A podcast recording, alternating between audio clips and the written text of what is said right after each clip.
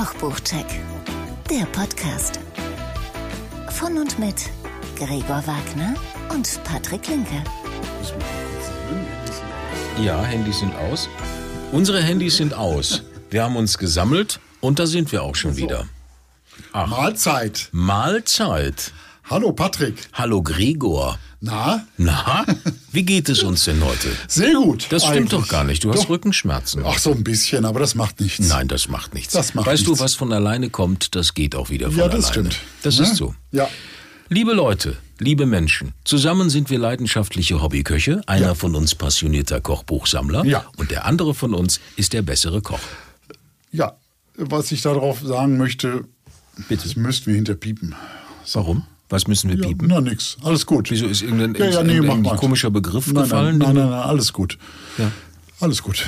Ja, und wir stellen euch in jeder Folge zwei Kochbücher vor und unterhalten uns im Anschluss mit Menschen, die mit Kochbüchern zu tun haben, in welcher Rolle auch immer. Heute bei uns zu Gast Manuela Rehn. Manuela Rehn, genau. Und ähm, wer das ist, das werden wir gleich noch sagen. Es ist jetzt nicht äh, Fernsehküche, Fernsehkoch. Nee, aber ich glaub- sehr, sehr interessant. Ja, die ist, äh, glaube ich, nicht so, nicht so weltberühmt, Nein, Ne? muss sie auch nicht sein. aber zu Unrecht. Ganz genau.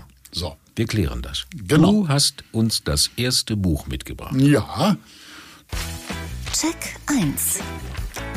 ich habe mitgebracht Der Duft von Gemüse von Andreas Meyer.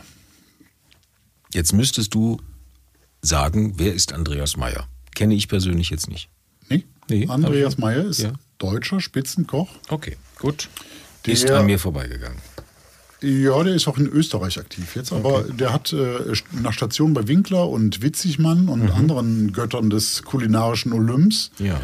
hat der seit 2004, kocht er im Schloss Prilau in Österreich, Okay. zweifach besternt, doppelt besternt, im Meyers Restaurant. Sehr schön. Und ähnlich wie Nils Henkel zum Beispiel, macht er sich schon seit längerem für eine neue Sichtweise auf Gemüse stark. Pure Nature war das bei Nils Henkel. Genau. War seiner Zeit auch lange voraus. Genau, das war, Wirklich ja, wahr. ja, das stimmt. War seiner Jetzt- Zeit voraus. Damals noch im Schloss Bensberg. Äh, nicht, nein, nein, Entschuldigung, nein, im Schloss Schlosshotel Leerbach. Leerbach. Das ist Genau. gleich nebendran. Ja. So, genau. Jetzt also hier der Duft von Gemüse. Ja.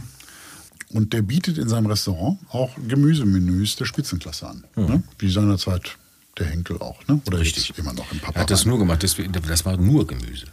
So, Genau. Pure Nature. Also jetzt hier ein vegetarisches Gemüsekochbuch. Mhm. Jetzt die Frage, wie kommt es zu dem sehr poetisch anmutenden Titel, ne? Der Duft von Gemüse. Tja, Tja.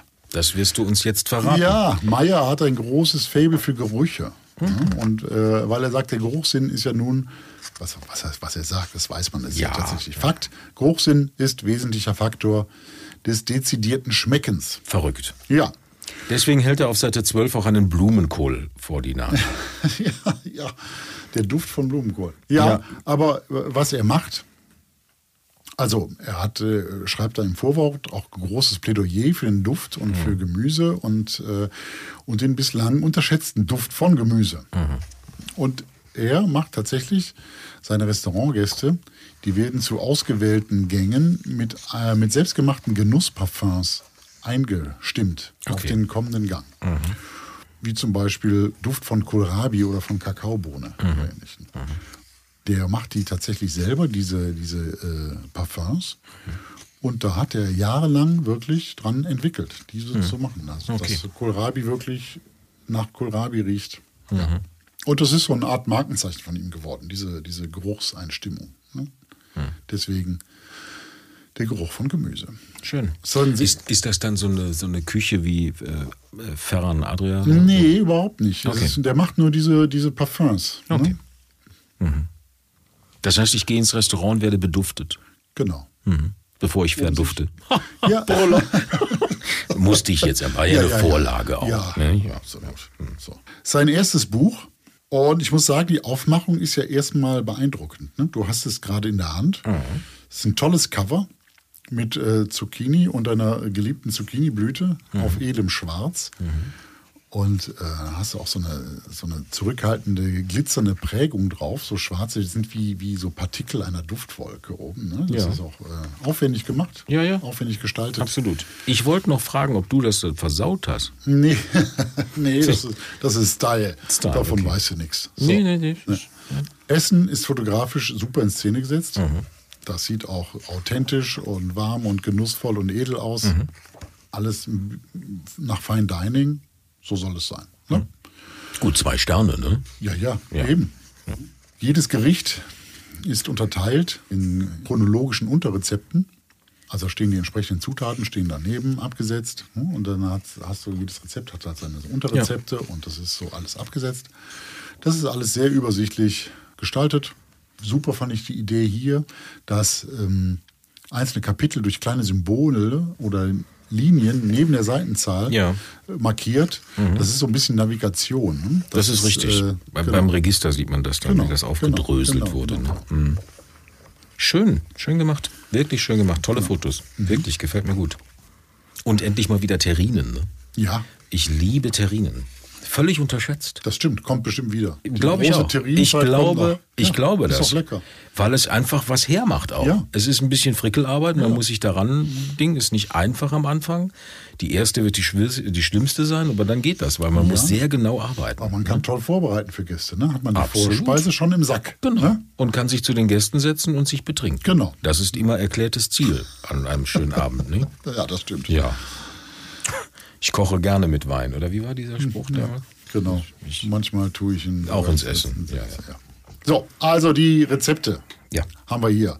Da gibt es das Kapitel Vorratsschrank. Da sind Grundrezepte Mhm. enthalten. Brühen, Essenzen, Schäume, Teige und so weiter.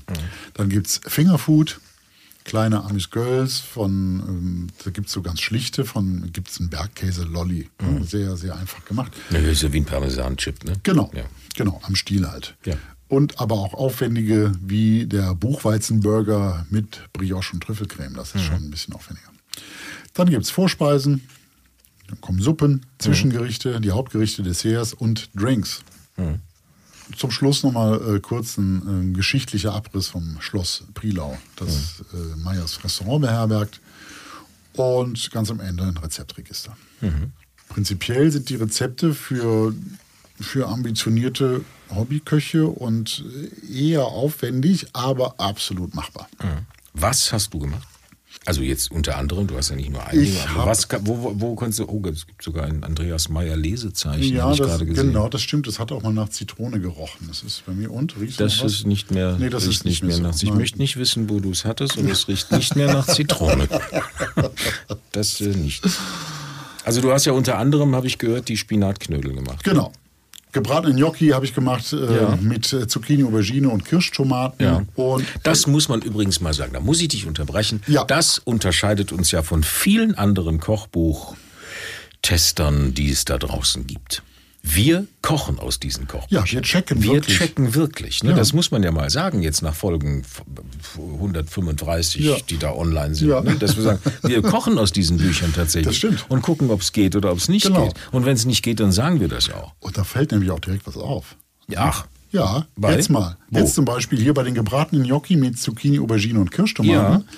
Da ist ein Gnocchi-Rezept drin. Ne? Ja. 250 Gramm Kartoffeln, 75 Gramm Mehl Ja. und ein Ei. Ein Ei. Mhm. Genau. Und mit diesem Ei, das ist leider viel zu viel. ein Ei ist zu viel. Ja. Okay. Mhm, Das wird glitschig. So, Okay. Ne? Und ein halbes Ei hätte absolut gereicht. Jetzt Gut, ist das ein bisschen schwierig, ein, Ei zu halbieren, aber wenn es so ist, ist es so. Auch du schaffst auch das, oder? Ja, ja, als sein muss. Und das Problem ist, die 250 Gramm Kartoffeln, die hat man vorher schon dreiviertel Stunde lang im Ofen gegart. Mhm. Das bedeutet, man hat nur diese 250 Gramm dann, wenn es Mhm. zum Showdown kommt. Dann packt man ein ganzes Ei rein und es wird glitschig. Was Mhm. macht man? Man kippt Mehl nach und dann leidet leider der Kartoffelgeschmack. Oh, das wird ja dann so, ein, so eine zähe Gummimasse. Na, das geht alles, das, das Okay. geht, aber das ist nicht schön. Aber machst du nicht per se immer ein bisschen mehr? Könnte ja sein, dass noch ein Gast zusätzlich kommt. Nee, oder mach so. ich nicht. nicht. Machst du nicht? Bist du so knapp? Ja. Immer? Echt? Ja, Machst das, du das? reicht äh, dicke. Ja, Ja? Mh, wenn ich das Zeit mache oder was. Ich finde das immer schade. Wenn die Gäste nochmal Nachschlag wollen, dann stehst du da und sagst, habe ich nicht. Ja, es war auf jeden Fall, es war Ja. Mhm. komplett ausreichend, alles gut, aber wie gesagt, Aber man hat nur diese Kartoffeln, weil man die hat, hat man halt gegart und Mhm. die schnell nachgaren ist so leider nicht, äh, Ja. funktioniert nicht, weil das Garen im Ofen ist auch super, weil Mhm. das entzieht der Kartoffel Flüssigkeit und das geschmacklich ist das schon was anderes, als wenn man gekochte Kartoffeln für Gnocchis nimmt. Mhm. Ja, Ne? absolut. So. Also das fand ich tatsächlich nicht so schön. Da wird auch zum Beispiel in diesem Rezept dezidiert angegeben 100 Gramm Zucchini. Das passt. Das ist äh, je nach, das ist ungefähr eine halbe. So, ne, je nach Größe. Gibt es ja sehr unterschiedliche. Äh, dann soll aber eine ganze Aubergine zu Chips verarbeitet werden. Da ist aber viel Chips, ne? Ja, und wenn jeder Teller vier, äh, sagen wir, oder sechs Chips enthält, was völlig ausreichend ist, Was machst du dann am Rest? Am, ist, was Ist machst das- du mit der Aubergine? Ja, ist ja, nein, ist ja äh, wurscht. Beim einen sagt er, nimm eine halbe Zucchini Ja. und beim anderen äh, sagt er, nimm einfach eine ganze Aubergine. Du hast aber viel zu viel von diesen Chips. So, Mhm. Das finde ich schade. Warum denn hier keine Grammzahl? Wenn du sagst 100 Gramm Mann, du bist aber auch genau heute. Bist aber ja, ich finde das komisch. Warum sagt er denn hier? Ja, das ist ja hier richtig. genau nicht? absolut richtig. Absolut Das ist auch alles kein Beinbruch, aber das ist irgendwie. Aber das ist ja nicht das erste Mal. Ne? Es gibt ja mehrere Rezepte, bei denen das so ist. Ne? Offensichtlich hast du mir schon off-Records gesagt. Ja, es ist zum Beispiel bei dem, das sind nur so Ungenauigkeiten. Ja. Bei den Spinatknödeln, ne, dann gibt es eine Einführung, da spricht der davon, da gibt es ein Salatbett für diese Schwammen. Ja. Und in der Einführung spricht er von Feldsalat. Feldsalat. Und auf dem Foto Ist- und auch im Rezept ist es Rucola auf einmal. Das ist auch, das ist ja ganz egal, man kann irgendeinen Salat nehmen. Ich, mir fällt nur auf, so das. Ein bisschen ungenau. Genau, genau. Und auch in dem Rezept gibt es ähm, Pilze, Hm, Pfifferlinge steht hier. Pfifferlinge, genau. Auf dem Foto sehe ich keine Pfifferlinge. Nein, die sind wegretuschiert worden. Ja, wahrscheinlich. Schade, Ja, absolut. ne? weil der Knödel ist äh, eine Wucht. Der ist eine Waffe. Der ist wirklich großartig. Good job, Sherlock.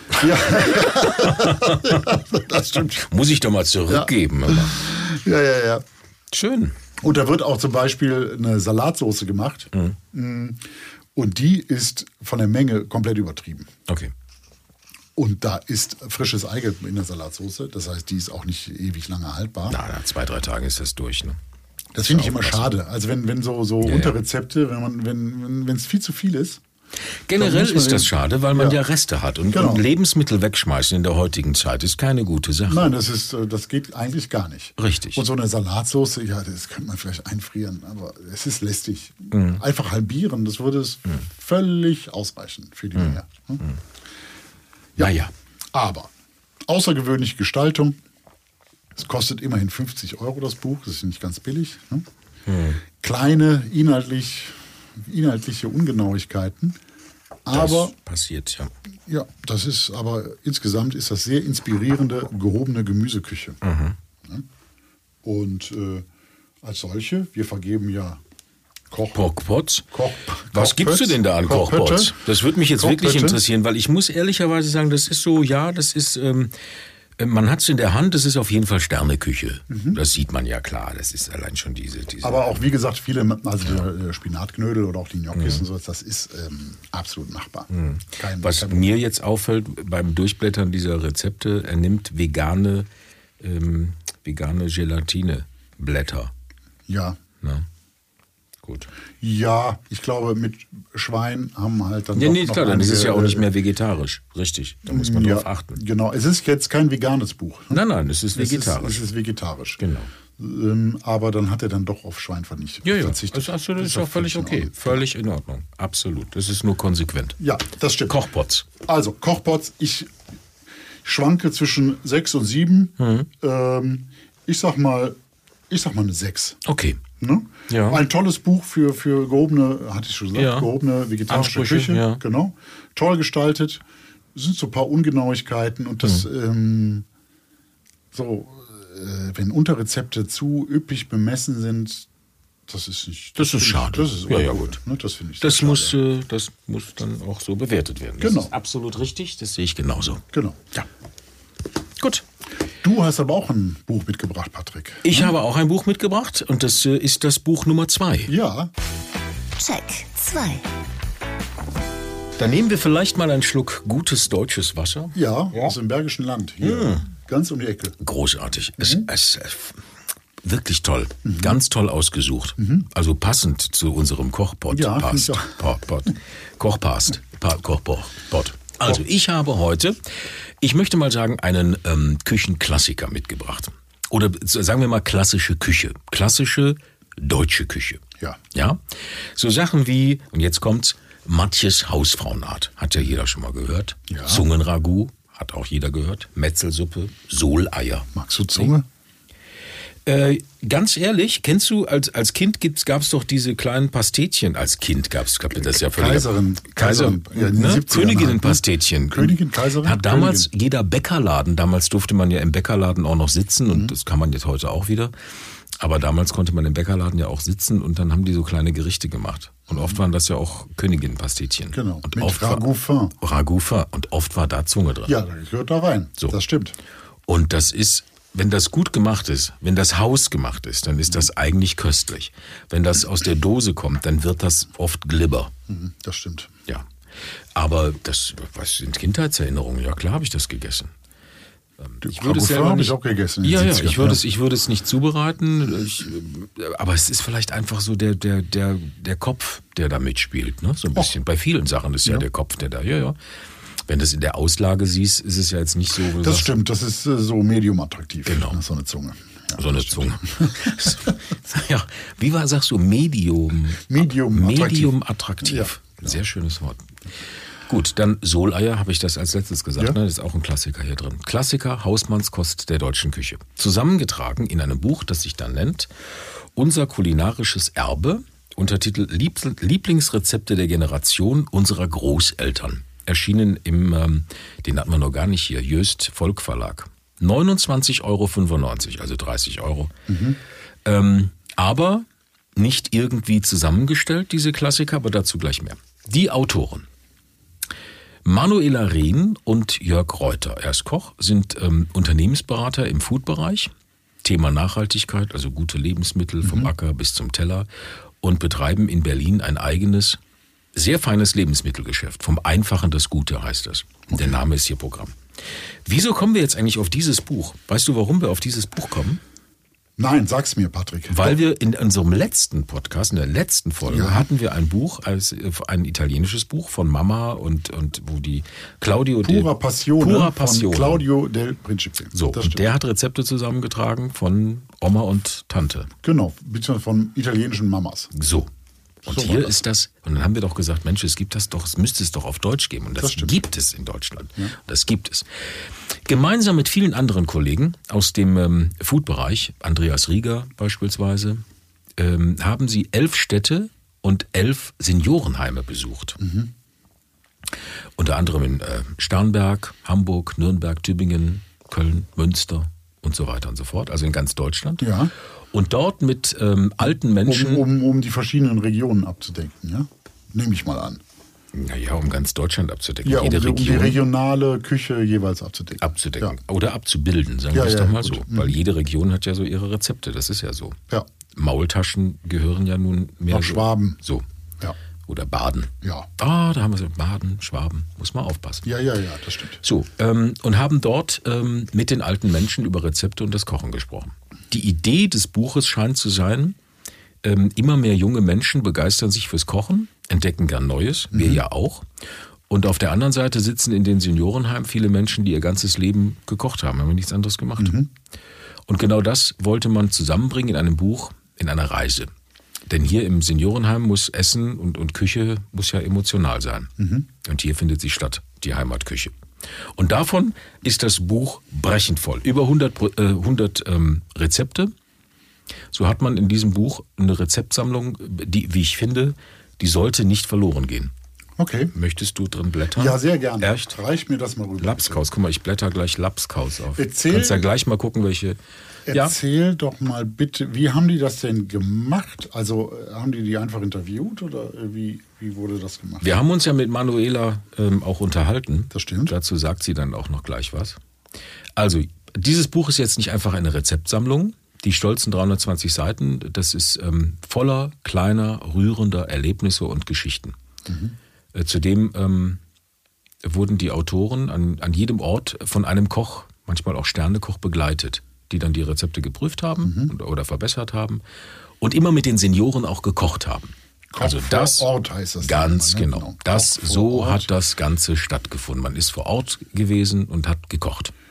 Man sich mit den Menschen unterhalten. Und teilweise, die muss ich mal Mit kurz sagen. Sternenköchen zum Beispiel. Micha, Micha Schäfer, Nobelhart und Schmutzig in Berlin war dabei. Julia Komp kennst du auch Mhm. Ja. vom Sahila in Köln. Genau. Ist ja auch eine Sterneköchin. Gibt es ja auch viel zu wenige Noch, Sterneköchinnen. noch hat sie aktuell keinen Stern. Nicht? Jetzt Ich dachte, aktuell- sie hatte einen. Nein, Sahida Nein. hat noch keinen Stern. Noch keinen Stern. Sie hofft natürlich auf Inständig. einen. Ja. Sie kriegt das.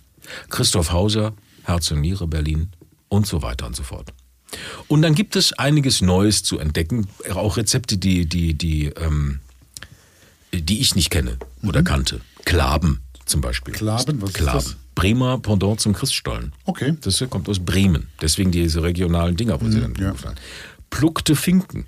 Was sind pluckte Finken? ja, was? Ja, weiß ich. Ja, Äh, ja sind siehst du, kleine siehst du? Singvögel. Du bist kulinarisch Frittiert- ganz weit hinten, Gregor. Frittierte Singvögel. Schade. Nein, Nein, das schade. ist es nicht. Es ist ein Überbleibsel aus der Walfängerzeit, als die Walspeckstücke, und das sind diese Finken, noch Ja. in den Kombüsen der Schiffe landeten und mit anderen Zutaten, die sich da lange lagern ließen, zu also im Eintopf verarbeitet Und wurden. das ist so ein Rezept, da gehst du zu deinem Fischhändler deines Vertrauens und sagst, Mhm. ich hätte gern 100 Gramm Wal oder was? Ach, Gregor, das macht doch jetzt auch keinen Spaß mehr, Mensch. Das ist jetzt mit Speck und Bohnen. Blätter doch auf und gucken nach. Ja. Es gibt ein Register. Es ist auch schön, dass es ein Buch wieder mit Register gibt. Haben wir auch schon gesehen. Bötel mit Lehm und Stroh zum Beispiel auch. Bötel oder Stroh ist Sauerkraut und Bötel ist gepökeltes Eisbein. Kennen wir jetzt hier im Rheinischen auch wiederum anders. Da ist es mit. Erbsenpüree. Kennen wir anders. Also im Zutatenregister ist unter W wie Wal ist nichts zu finden. Das ist ja verrückt. Dann guck doch mal das? unter pluckte Finken. Pluckte Finken. Finken? Pluckte? Pluckte- Du wirst es finden. Pluckte Derweil kann ich ja 113. weitermachen. Der Wal kannst du weitermachen. Vielleicht ein bisschen was zur Optik und Aufteilung. Ja. Das Buch ist ähm, klar gegliedert. Das macht es schön. Pro Seite gibt es ein Rezept. Das ist sehr kurz gefasst, also müssen die Zutaten von guter Qualität sein, weil es ist ein kleines Rezept, gute Zutaten, dann passt das. Und auf der anderen Seite gleich ein Bild von der Anrichte dazu, was ich immer persönlich schön finde. Solche Bücher mag ich, dann weiß ich, wie es am Ende aussehen soll und dann kann ich es auch dementsprechend anrichten. Das ist ja für viele auch wichtig, dass das, wenn sie Gäste haben, dass das schön aussieht. Also ich finde ja auch, dass das immer schön aussehen muss. Und so kocht man auch nicht ins Blaue hinein. Das stimmt. Dir ist das am Ende ja eigentlich egal. Ja, ganz egal ist es nicht. Ich mer- merke oft, dass Fotos mich inspirieren. Also hängen, da bleibe ich hängen beim Durchblättern, um mir das Rezept durchzulesen. Eigentlich sonst brauche ich nicht unbedingt ein Foto. Also neben den Rezeptbildern sind dann auch noch Bilder von den Köchinnen drin oder Ja. von den Senioren, Senior, die sind ganz toll, die Bilder. vor Ort. Dicke Seiten. Das Buch bleibt, ähm, wenn man kocht, auch offen liegen. Das ist wirklich, das ist wirklich gut so. Das ist wirklich gut. Es ist ein sehr emotionales Buch, finde ich. Denn Ja. jeder findet hier ein Rezept aus seiner Kindheit. Meine Kindheit war Solei. Ich weiß nicht, deine Kindheit war Zunge. Nein. Aber Solei ist doch so eine wunderbare Kneipenerinnerung, Das oder? stimmt. Als Kind wurde ich, ich bin ja Kneipen, nee, ich bin kein Kneipenkind. Nein, das bin ich nicht. Entschuldigung. bitte schneiden, bitte schneiden. Nein, Ja, aber es gab in unserer Jugend. wir in sind als Kinder sind wir damals, ich, Ja. in Duisburg bin ich ja als Kind groß geworden bei Oma und Opa. Ja. So. Und dann sind, dann war, gab's Frühshoppen. Es gab, wenn wir immer da waren bei Oma und Opa, ist, ist mein Vater losgezogen mit Opa ähm, und noch Onkel und wie auch immer. Und dann ist man sonntags in die Kneipe gegangen Mhm. und, morgens. und auf dem Tresen gab es immer ein Glas mit Da waren die Soleier drin. Und ein Glas mit Frikadellen. Auch, So, Ne? ja. Das ist heute so nicht mehr erlaubt. das ist richtig und schade. Ja, irgendwie ja und äh, nein. Ja, ich finde, ne? naja, also bei Soleiern, was soll denn da passieren? Ja, das Ja, stimmt, gut, wenn man aber die natürlich Frikadellen, die da eine Woche stehen, weiß ich auch nicht, ob man die noch. Äh, Nein, das möchte man nicht. Aber das ist eine Kindheitserinnerung Ja, und diese stimmt. Kindheitserinnerung wird jede einzelne Kindheitserinnerung eines jeden einzelnen Menschen, die er da hat, wird in diesem Buch lebendig. Das macht Mhm. dieses Buch so wertvoll und da sind wirklich sehr, sehr schöne äh, Rezepte drin, die Mama, Papa, Oma, Opa, wie auch immer verbindet. Wunderbar altmodisch, Mhm. aber am Ende verbindet alt und jung ja immer das Gleiche. Und jetzt kommt mein schönster Satz. Die Liebe zur Küche. Oh. So, ist das schön? das ist schön. Das habe ich mir extra aufgeschrieben. Die Liebe zur Küche. Gut. So. Die, die Liebe zur Küche. Mhm. Das ist aber so ein, so ein Vierwortsatz, den könnte man sich eigentlich auch merken. Ne? Ja, aber absolut. Gut. Ja, ja. Danke dafür. Danke für nichts. Übrigens, heute. die Plugte Finken, und ja. nur um, ich glaube, die Zuhörer sind Ganz gespannt genau. wie Flitzebogen, ja. ob da jetzt wirklich Wahl drin ist. Natürlich Nein. nicht. Nein, leider wird der Wahl hier ausgetauscht gegen geräuchertem Rückenspeck vom Schwein. So. Nur mal so, um das noch ja. aufzuklären. Ja, ja, ja, ja. Was schön ist, sind immer so kleine Sprüche unten drin in diesem Buch, in diesen ja. Anmerkungen. Mhm. Da heißt es zum Beispiel bei der Funzelsuppe, in eine Funzelsuppe schauen mehr Augen rein als raus. Bei einer guten Hühnersuppe ist das umgekehrt. Ist das nicht süß? Ja, das ist süß. Ich finde sowas süß. Das ist auch süß. Also dieses Buch äh, gehört ins Regal, dieses Buch gehört gelesen und die Rezepte gehören gekocht. Ein wirklich oh. schönes Buch. Und jetzt möchtest du natürlich wissen. Wie viele äh, Kochpötte vergibst du denn für dieses Buch? Acht. Ganze acht. acht. Ja, ja, Das ist eine starke äh, Wertung. Ja. Aber es ist ein schönes Buch. Es ist wirklich, es hat, also das wird Manuela jetzt auch sagen, es ist äh, ein, ein, ein wertiges Buch. Es hat sehr lange gedauert, das zusammenzustellen. Viel Arbeit steckt da drin. Tolles Projekt, finde ja. ich das. Wollen wir mal reinhören? Ja, lass uns mal reinhören. Das Interview. Ich fange vielleicht mal, Frau Rehn, mit der ersten Frage an. Wenn ich ähm, mir überlege, ähm, wie kommt man auf die Idee, in Altenheime zu gehen, ältere Menschen zu besuchen? Die Idee ist eine gute, aber wie kommt man auf die Idee, mit denen dann alte Rezepte oder deren Rezepte zu kochen?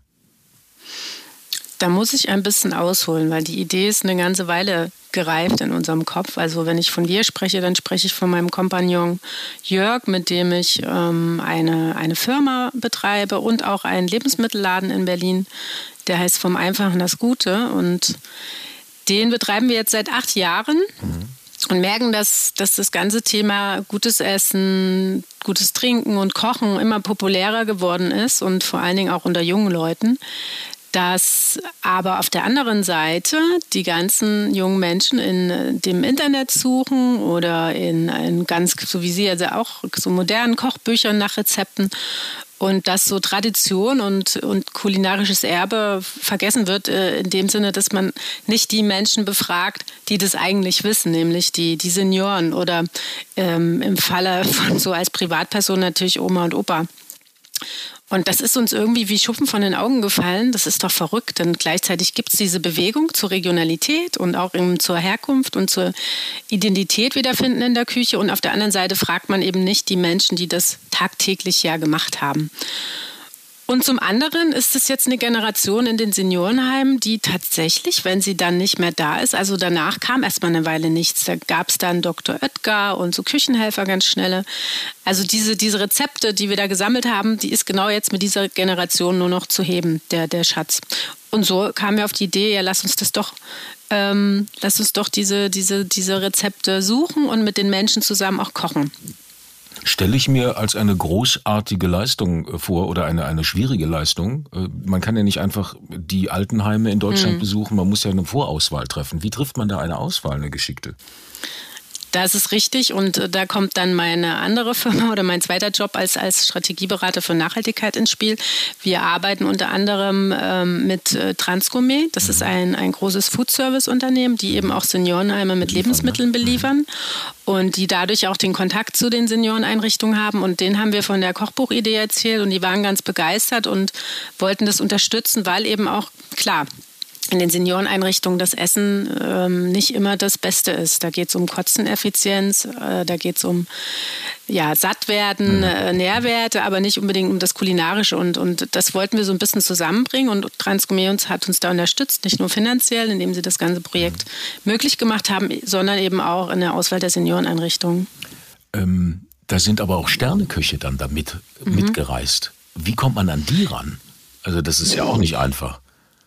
Ja, das war der dritte Clou sozusagen, ja. weil wir eben nicht einfach nur, wir haben ja schon das zweite Buch geschrieben. Das, das erste Buch ist 2015 erschienen mit derselben Idee. Und äh, dann ist es so gut gelaufen, dass wir dachten, okay, es gibt noch so viele Regionen und Senioreneinrichtungen, die wir nicht besucht haben, also lass uns doch ein zweites machen. Und diesmal aber mit der Idee, dass wir nicht einfach selbst mit denen kochen als Laien, sondern dass wir in jede Station einen Sternekoch, der ursprünglich aus der Region auch kommt, mitnehmen, um da den Austausch zu, zu, zu schaffen, weil der natürlich genau weiß, was er fragen muss und auch ein eigenes Interesse daran hat und es super spannend fand, was die dann so aus dem Nähkästchen geplaudert haben. Und da wir über den Laden, von dem ich jetzt am Anfang berichtete, ja sehr gut vernetzt sind in der Berliner mhm. Szene, haben wir auch die Köche relativ schnell ansprechen können und die waren hoch begeistert und haben halt gerne mitgemacht. Die Köche sind hoch begeistert und jetzt kommen wir zu den Rezepten im Buch. Mich mhm. holen diese Rezepte unfassbar gut ab. Ähm, unter anderem sind da Sachen drin, die ich als Kind zwar nie gegessen, aber ähm, mit, mit denen ich als Kind ähm, aufgewachsen bin. Soleier beispielsweise aus dem Ruhrgebiet äh, gab es damals in jeder Kneipe, standen die auf der Theke. Ich habe das nie gegessen, weil ich mich irgendwie so ein Stück weit auch, die sahen ja nicht schön aus. Das aber jetzt wieder in ihrem Buch zu finden, finde ich ganz großartig. Ähm, und dann unter anderem auch ähm, die Funzelsuppe die mhm. ja eigentlich, also so kenne ich die noch von damals oder von nicht, also ich kenne sie Ach, nicht, Sie aber kennen von, die sogar. Na, ich, kenn, ich ja kannte die von meiner Oma. Wahnsinn. Ähm, weil ich das ähm, äh, damals so kennengelernt habe. Das ist ja ein furchtbar arme Leute essen. Also man hat ja mhm. damals mhm. eine Kartoffel, ich weiß nicht, äh, zehnmal durchgesiebt und mit Wasser aufgefüllt und Salz oder was auch immer man hatte und hat das dann gegessen. Das war ja wirklich ein arme Leute essen. Wie hat man, wie haben die Köche darauf reagiert? Also, mhm. also nur eine also Kartoffel also, in Wasser kochen, das wird ja am Ende nicht gewesen sein. Ist es ja auch nicht. In dem Buch ist es das ja auch nicht. Ne? Nee, auf keinen Fall. Äh, das ist äh, in Berlin natürlich genau die Herausforderung gewesen, durch, das, durch die sehr in, äh, mit der Geschichte gebeutelten Region äh, sind viele Sachen verschütt gegangen oder so richtig aufgebaut hat sich gar keine kulinarische Tradition wie in Süddeutschland. Aber woran sich die Damen, äh, die wir dort befragt haben, eben sehr gut erinnern konnten, waren genau diese kargen Gerichte wie die Funzelsuppe. Und das ist halt die Realität gewesen. Und gleichzeitig eben sind da ganz viele Erinnerungen angesprungen, die nicht immer nur dann traurig und schlecht waren, sondern auch schön. Also das Zusammensein und der Zusammenhalt kam dann ganz stark raus. Und in Berlin hatten wir den Micha Schäfer vom Nobelhart und Schmutzig mit dabei. Ja. Der natürlich anfangs auch dachte, okay, Funzelsuppe, eine Kartoffel bis zum geht nicht mehr so auszukochen, ja, ja. ist jetzt nicht so kulinarisch, was wir in das Buch bringen. Und er hat die adaptiert ganz toll, indem er eben ähm, da eine ganz gute Brühe für genommen halt als Grundlage und noch natürlich Gemüse, was vorhanden war, reingeschnitten. Und dann hat das richtig, richtig gut geschmeckt. Also das war sogar eine der Suppen, die wir ähm, immer wieder mal gekocht haben. Also jetzt auch im Nachgang oder auf Veranstaltungen. Und äh, da kann man sehen, man kann sogar aus so einem arme Leute-Gericht was mhm. kulinarisch Sternemäßiges machen. Wie muss ich mir das vorstellen, wenn ich ins Altenheim gehe? Sind die Menschen erstmal mhm. begeistert von der Idee oder braucht man Überzeugungsarbeit? Ja, das war ganz unterschiedlich. Also zum Teil und natürlich auch von Einrichtung zu Einrichtung, wie das dort geführt ist, abhängig. Wenn das äh, zum Beispiel äh, irgendwie äh, involviert war, das Thema Kochen und die Leute mit äh, abzuholen und dann mit schnippeln zu lassen, dann waren die natürlich schneller dafür zugänglich. Und in anderen Regionen, wo das eben nicht so ähm, gegeben war, ist es schon viel erstmal auf Skepsis gestoßen. Da kommen da Leute aus Berlin und wollen jetzt mit uns reden über die Zeiten von früher.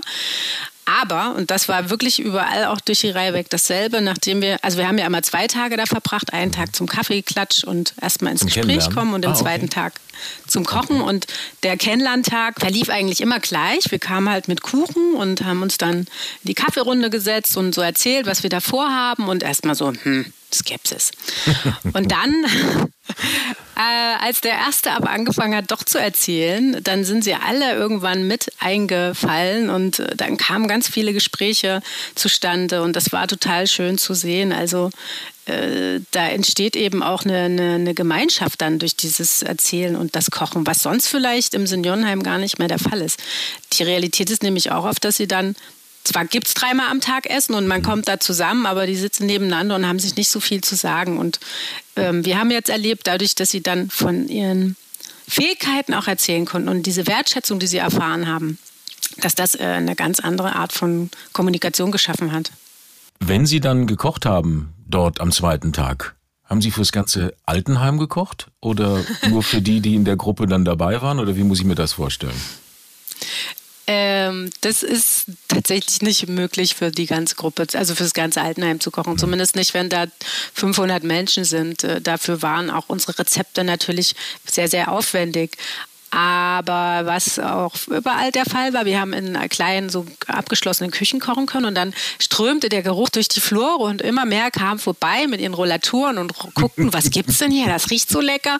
Und dann haben sich so ein, zwei, drei immer mit dazu gesellt. In Köthen, da war aber wirklich so, da haben wir für, für alle gekocht. Also das ist dann so involviert gewesen in der Küche. Der hatte eh eine Schnippelgruppe mit seinen Senioren und da war das sozusagen etabliert. Das, das war ganz schön. Da konnten wir das auch in, äh, da konnten alle im Genuss von kommen. Sind die Rezepte denn alle von diesen äh, Menschen aus den Altenheimen oder hat man vorher, ähm, ja, ich sag mal, ein bisschen was anderes noch recherchiert? Weil man konnte, wusste ja nicht, worauf man sich einlässt, glaube ich, erstmal, oder? Ja, Nee, das war, also deswegen hatten wir auch die Köche dabei, die äh, vorher Recherche betrieben haben. Und der Andreas Rieger, der ja auf allen Stationen dabei war, der jetzt im Michelberger Hotel kocht der hat sich dann immer noch die Nacht davor hingesetzt und geschaut, was gab es so in den Regionen, um eben auch gezielt zu fragen. Den hat ja wirklich interessiert, warum macht man das denn genau so mhm. und nicht anders? Und was heißt denn eigentlich jetzt ein bisschen davon und ein bisschen hiervon? Weil das waren die, die, die Größenangaben, die wir ja fast immer bekommen haben. Äh, aber die Hauptgerichte, die wir auch zusammen gekocht haben, mhm. die haben, die haben die Senioren in den Raum geworfen. Die durften sich ja auch aussuchen, was wir da praktisch als Menü servieren. Gibt's auch, gab es auch Gerichte, die rausgeflogen sind? Wo Sie sagen, oh nee, das hm. können wir jetzt nun wirklich nicht? Eigentlich nicht. Also wir waren dankbar über jedes. Selbst das Möbkenbrot, das ist das Aufwendigste für uns gewesen. Ja. Es ist ähm, so eine Art Blutbrot, muss mhm. man sagen. Also man nimmt frisches Schweineblut mhm. und äh, lässt es dann so ganz langsam kochen, aufkochen. Und da haben wir uns mühseligst noch auf die Suche nach frischem Schweineblut gemacht. Mhm. Zwei Stunden zu einem Metzger gefahren. Also selbst das, obwohl es geschmacklich auch, das fand ich schon echt anstrengend. Aber selbst das haben wir gemacht, ja. Jetzt ist die Intention des Buches, so habe ich das verstanden, auch mit, es ist ein sehr emotionales Buch, finde ich. Also als Kochbuch, ja, natürlich ist es ein Kochbuch, aber es ist eine sehr emotionale Geschichte, die dahinter steckt. Ist das so, dass Sie sagen wollen, Essen verbindet Generationen? Ist das die Quintessenz? Ja, also das ist ganz klar die, die Mission, die hinter dem Buch steht. Wir wollten das Buch jetzt natürlich schreiben, um diese Rezepte zu bewahren, aber es ist vor allen Dingen auch ein Herzöffner, um auf die Situation aufmerksam zu machen, dass eben Essen mehr als nur satt werden ist, sondern emotional und gerade für die Generation unserer Großeltern unglaublich viel bedeutet und daher auch in den Senioreneinrichtungen der Fokus mehr auf dieses Thema gelegt werden sollte und dass es Küchen braucht, die nicht einfach nur mit abgepackten Dingen hantieren, sondern eben noch richtig kochen, die die Leute involvieren. Also das ist ganz klar die Mission des Buches. Wie emotional war das vor Ort? Also waren die Menschen sehr bereitwillig oder doch, also Sie meinen jetzt die, die Angestellten oder nee, ich, die Angestellten die, die Senioren? Nicht. Die Angestellten sind wahrscheinlich froh, dass die alten Herrschaften äh, Beschäftigung hatten. Ne? Aber wie emotional war das bei den älteren Menschen, gefragt ja, zu werden nach solchen Sachen? Ja, also da gab es oft Tränen. Also selbst mhm. bei, also auch bei uns. Mhm. Gerade am Abschied sind viele Tränen geflossen, weil man sich in den zwei Tagen unglaublich nahe kam. Denn die haben dann Dinge erzählt aus der Zeit von früher, die jetzt nicht direkt was mit dem Kochen und dem Rezept zu tun hatten, aber mhm. natürlich ist da, ist da ganz viel angesprungen und geöffnet worden und das war sehr schön zu sehen, aber eben auch manchmal sehr, sehr traurig. Und zum anderen aber, wie ich schon sagte, über dieses Kochen zusammen kommt man einfach ins Gespräch oder man, man macht es halt zusammen. Das sitzt man nicht und macht es nur für sich, sondern man, man interagiert. Und daher ist es so ein bisschen wie ähm, das, das Lagerfeuer von früher, wenn man am Essenstisch ist mit mehreren mhm. Menschen und eben Essen teilt mhm. und nicht nur ausgeteilt bekommt. Für wen ist dieses Buch gedacht? Was sagen Sie? Jetzt als äh, die Menschen, die es lesen und kaufen wollen? Oder ja, eigentlich ich, würde ja, ich würde ja sagen, es ist für alle, es ist, weil ich so ein bisschen für die Klassiker einstehe, ich würde ja fast sagen, das ist ein Buch, wie damals das Dr. Oetker Kochbuch, das haben Sie ja eingangs gesagt, mhm. gehört eigentlich in jeden Schrank. Würden Richtig, so würde ich genauso unterschreiben. Und deswegen machen wir auch den Podcast, weil ich ja. mir natürlich noch mehr Leser wünsche, ja. die das äh, haben und die daran erinnert werden, eben auch mal wieder mit Oma und Opa zusammen zu kochen. Also es geht wirklich darum, so einen generationsübergreifenden Austausch zu schaffen. Weil ich auch die Bilder angesprochen habe oder die Emotionalität des mhm. Buches. Äh, wie schwer war das oder sind das Situationsbilder in dem Buch? Sind das echte Bilder, die so entstanden das sind? sind während dem alles echte Bilder. Okay. Es ist kein einziges Foto gestellt. Die Ja. Caro, die die Fotografin ist, hat das ganz, ganz toll gemacht. Also es ist wirklich immer nur genau aus der Szenerie heraus entstanden. Wir haben nie gesagt, macht mal das, guckt mal hier hin.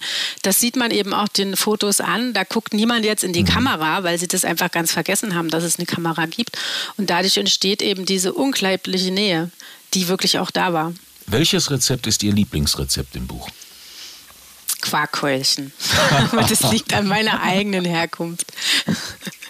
Die liebe ich einfach. Und das hat meine Oma immer gemacht. Und äh, so ähnlich oder genauso ist es eigentlich im Buch auch übernommen worden.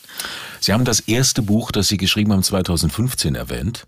Und äh, nur durch einen Zufall, weil ich gegoogelt habe, wie komme ich an Sie ran, ähm, dann habe ich diesen, äh, den, das sehr, sehr schöne Einzelhandelsgeschäft gesehen, dieses Feinkostgeschäft in Berlin, das ich zauberhaft finde.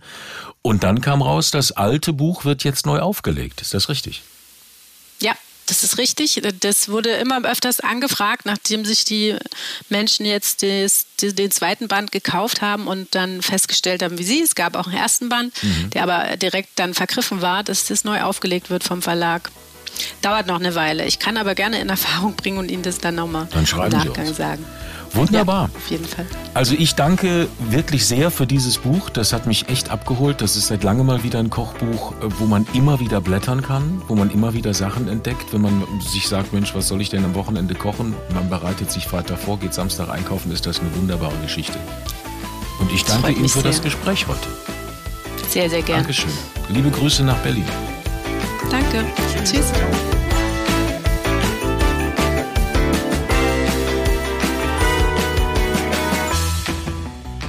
Was war denn, was war denn dein, dein Kindheitsessen?